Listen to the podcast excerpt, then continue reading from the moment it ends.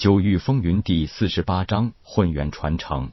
忽然听到问天说起球球的来历，赶紧道：按照天地奇录所描述的，球球好像真的是混沌兽。不过那一次我被蒙面人袭击，不知怎么球球就忽然失踪了。气灵问天赶忙说道：那小家伙的确就是一方天地初开时孕育的神兽。因为具备混沌本源之气，所以叫混沌兽。其体质与主人这个混沌圣体最具有亲和力，所以他才会选择跟着你。顿了一顿，气灵问天继续说道：“说到那天蒙面人对你的袭击，其实就是利用神识入侵你的神海，搜索记忆。不过被你师兄直接将其神识抹杀，那人也就成了白痴。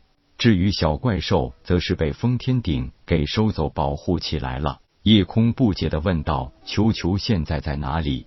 就在封天顶的第二重天里。封天顶的第二重天空间是一个可以容纳妖兽的空间，功用就与妖兽带差不多。但是与妖兽带最大的区别就是，人也可以在里边长久待着。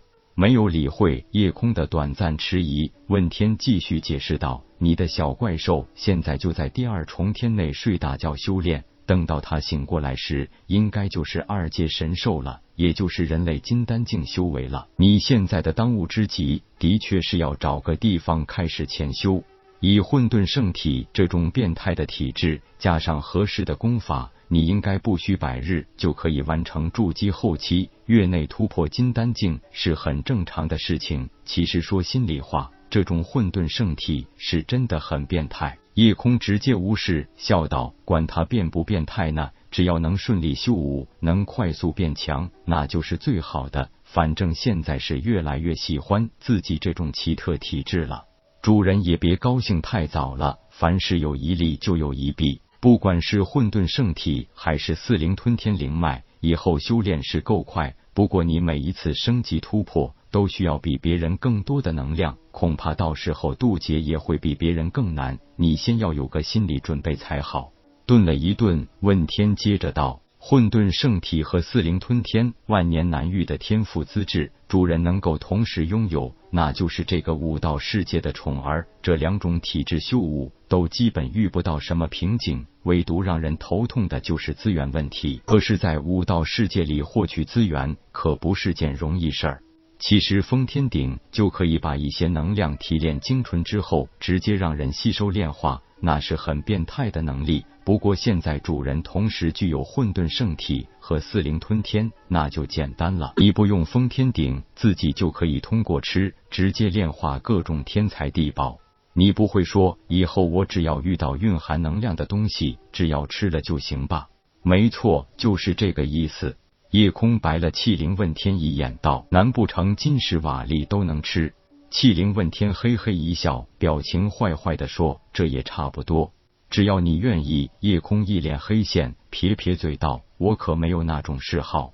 看看天色尚早，打量一下四周环境，根本就没有路，只能按照在紫云宗时来到崖边时的记忆方向，摸索着走出这里了。但是这个翠幽山脉实在太大。”紫云山不过也就是处于翠幽山脉外围的一个角落而已，在夜空的心里根本没有一个很具体的概念来形容翠幽山脉。夜空在翠幽山脉中开始了一边寻找出路，一边艰苦修炼。这期间，夜空按照问天的提示，直接将混元珠用自己鲜血滋养。果然，在混元珠吸收了夜空足足小半碗血液后，像是发现了新大陆一样，直接化作一道白雾，融进夜空神海内。混元珠融入神海，伴随着一阵失血后的眩晕感，夜空的记忆里多出一篇口诀：名唤无相坐忘诀。自然盘坐，手抱丹田，左内右外闭目垂帘。舌底上颚，神气安闲，非心非口，持境数千。换一妄字，加倍暗念；换一空字，暗念右背。镜中消息，知境非境，贵能忘也。忘至神化，忘即不忘，不若一空。空中妙有，无所不变，无所不化，知了大环。因为有胎息诀的基础，对于混元珠内这一个法诀，夜空并不难做到。每天白天在山里寻路前行，晚上修炼无相坐忘诀。一路上全仗着气灵问天的超强感应能力，二阶以上战力强横的妖兽都提醒夜空早早绕道躲避。普通野兽和一阶妖兽全部用来培养实战能力，但夜空终究不是嗜杀之人，每次都是用绝对的肉身力量击败野兽或妖兽，并没有取对方性命。转悠了足足半个月，终于遇到了一条明显的路径。然不知道是往哪里的路，但是只要沿路走，总会走到有人的地方。还巧路上有经过的行人，夜空问明了路径，向前正是赶往紫云宗的。夜空立即充满了精神，乐颠颠的往紫云宗赶去。夜空相信池琴一定会找到石桥村去的。发现石桥村的事情后，痴琴一定会不断寻找自己。一旦在伏虎镇得到一些消息，痴琴应该前往清风郡，最后一定还会到紫云宗寻找自己。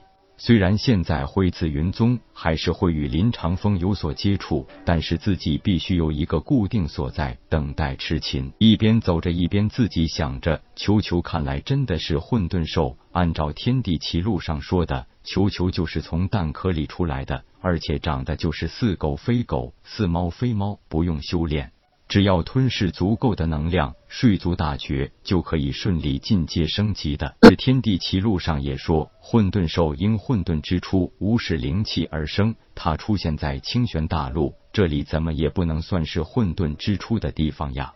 随着接近紫云宗，人也越来越多。就在快到紫云宗外门时，紫云宗外门执事殿前忽然传来一阵喧闹之声。黑大哥，没想到你小子还有如此艳遇，把这个小妞留下，你自己滚蛋，小爷不为难你。还没等走到近前，夜空已经听到一个瓮声瓮气的熟悉声音，别以为俺不知道你打的什么坏主意。这位姑娘可是俺的恩人，想欺负她，你们得从俺的尸体上踏过去。